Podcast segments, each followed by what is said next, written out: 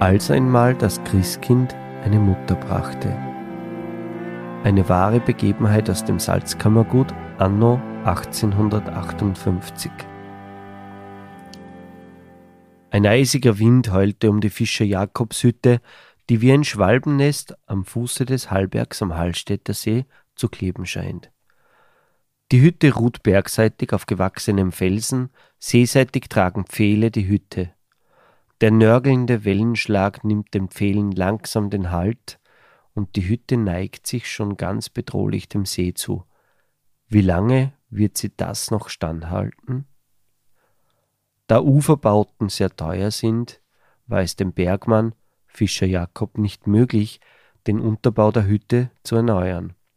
Seine Ahnen waren Seefischer zu Hallstatt, daher die Hütte am See.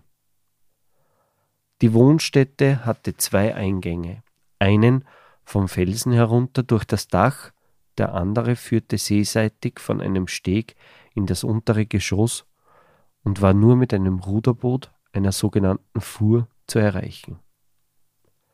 Seitlich der Hütte ermöglichte ein kleines Fenster die Sicht auf den Felssteig, der zur Hütte herunterführte.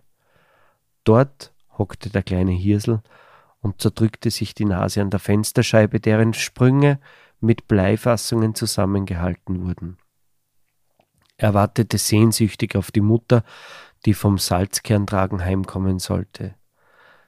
Seine ältere Schwester Babel versuchte die kleine Gabi zu beschwichtigen, die erwachte und vor Hunger weinte. Der in Fusel getauchte Stofflutscher konnte sie nicht beruhigen. Sie fragte deshalb ihren Bruder, Kommt denn die Mutter nicht?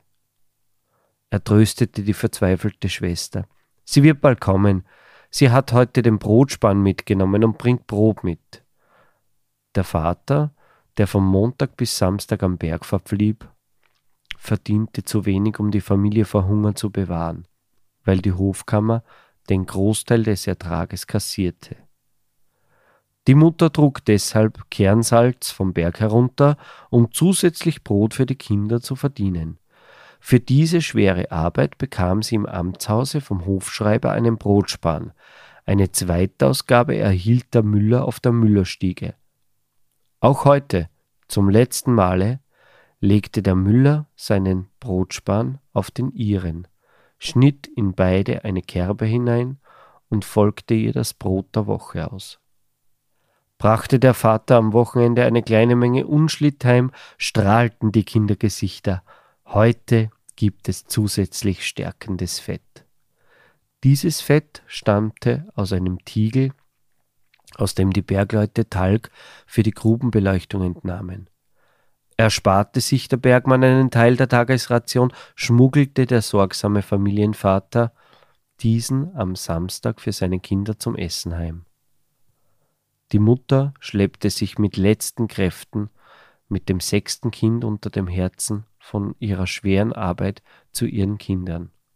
Furchtbare Krämpfe peinigten sie, aber auch das drückende Gefühl, als müsste sie für immer von ihren Kindern gehen, die sie so dringend benötigten. Sie gelobt in Gedanken, eine zehnmal so schwere Last vom Salzberg heruntertragen zu wollen, nur wenn sie weiter sorgen und inmitten ihrer Kinder bleiben dürfe. Mit allerletzter Kraft öffnete sie die Tür ihrer Hütte, legte das letzte Brot ihren Kindern hin und brach mit einem Wehlaut zusammen. Für sie hatte alle Mühsal ein Ende gefunden. Der Vater wurde vom Salzberg geholt der Pfarrer kam und tröstete die Kinder und den Vater, dass die Mutter ihren Lohn im Jenseits erhalten wird. Dem Vater brachten die Worte des Pfarrers keinen Trost. Er wusste, dass der Großteil des Lohnes der Bergknechte und auch seines Weibes einer Gesellschaftsschicht zufloss, die nicht auf den gerechten Lohn ihrer Arbeit im Jenseits warten brauchte. Als nun die liebe gute Mutter auf einmal nicht mehr da war und nicht mehr kam, fehlte auch der Familie wichtigster und edelster Born, die Mutterliebe. Die schönste und edelste Liebe in unserer Welt. Die Liebe, die nur gibt und keine Gegenleistung fordert. Gebührte nicht jedem guten Mutter der Ehrentitel ehrwürdig? Warum hat unsere Gesellschaftsordnung für die edelste Eigenschaft des Menschen noch keine Auszeichnung? Geben wir uns die Mühe und vergleichen wir die Werke einiger Titelträger von heute mit den Werken einer guten Mutter. Nachdem die Mutter auf dem Bergfriedhof lag, stiegen die Sorgen des Fischer Jakob ins Unermessliche. Auch der Gewissenswurm tat das seine. Immer wieder tauchten Gedanken auf, ob er nicht auch dazu beigetragen hat, dass das geliebte Weib und die Mutter seiner Kinder so bald gehen musste, weil er von der harten Arbeit selbst hart geformt und vielleicht auch zu wenig anerkennende liebe Worte fand. Während der Vater in den darauffolgenden Wochen die Arbeitstage am Salzberg verbrachte, musste die zehnjährige Babel ihre Geschwister betreuen. Bald aber zeigten sich wegen der Überbürdung Krankheitserscheinungen. Dem Vater wurde klar, es musste etwas geschehen, sollten nicht alle zugrunde gehen. Halbe Nächte wälzte sich der müde Bergmann auf seinem Heulager am Salzberg herum, bis er endlich einschlief und die Sorgen im Traum weiternagten. Halb wach träumte er von der Katharina Berger, einer Begegnung in Aussee.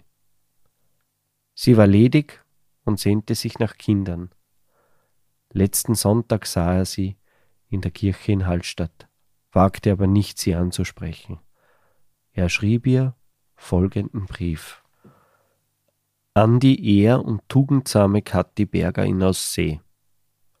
Unter Tränen blicke ich auf das nun zu Ende gehende Jahr zurück. Groß und unaussprechlich war der Schmerz, als der Todesengel mit seiner kalten, starren Hand die Mutter meiner armen Kinder von uns wegriss und in eine andere Welt, in ein besseres Heimatland abrief. Nun stehe ich alleine auf dieser Erde mit meinen fünf Kindern. Ich weiß, dass ich als Mann die für die Kinder notwendige Mutterliebe nie ersetzen kann. Das ist von Natur aus der guten Frau mitgegeben. So wie jede Pflanze nur gedeihen kann, wenn eine mineralische Quelle sie nährt, so bedarf jedes Kind zum Gedeihen und Glücklichwerden eines Mutterherzens. Ich habe dich am letzten Sonntag mit deiner Schwester in Hallstatt gesehen und wagte dich nicht anzusprechen. Ich besuchte dich daraufhin bei deinen Wirtsleuten im Gasthaus in Aussee. Zum zweiten Mal konnte ich beobachten, wie dir die Kinderherzen zuflogen. Deine wohltuenden, tröstenden Worte verkleinerten all meine Sorgen. Dein heiteres Wesen und dein liebenswürdiges Lächeln ließen mein Herz höher schlagen. Auf dem vierstündigen Heimweg von Aussee über den Koppen nach Hallstatt reifte in mir der kühne Gedanke, im Namen meiner Kinder die fragende Bitte zu richten, ob du nicht ihre zweite Mutter werden willst. Ich verspreche dir vor Gott, dem Allmächtigen, den Allgütigen, dem Allweisen, dass ich dir die schwere Arbeit und Sorgen, die du auf dich nimmst, so gut ich kann, tragen helfen werde. Warum der Allmächtige arme und reiche Kinder gebären lässt, ist mir ein Rätsel und kann nicht Gottes Wille sein. Nur Vertreter des Teufels können solche Ungerechtigkeiten zulassen oder stützen. Ich schreibe dir das, da du überlegen musst, ob du über die Kraft und den Edelmut verfügst, einem arm geborenen Mann deine Hände zum gemeinsamen Leben zu reichen. Solltest du über meinen Ruf im Unklaren sein, so befrage deine Schwester in Hallstatt.